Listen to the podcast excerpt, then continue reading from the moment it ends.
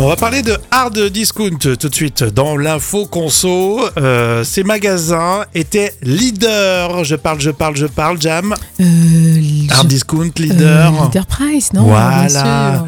J'appartenais à un groupe de grande euh, distribution. Euh, c'est. Attends, attends, attends, c'est. Il n'y a pas de euh, croupier dedans, il n'y a pas de Il n'y a croupier. pas de croupier Casino Voilà. Bien sûr Alors Casino va relancer euh, les euh, magasins Leader Price. Alors euh, pour mémoire, un petit peu comme une saga, tu sais.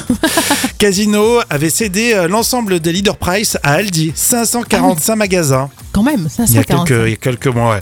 Mais ils étaient plutôt malins parce qu'ils avaient conservé euh, la marque Ah. Leader Price, donc ça leur appartient toujours.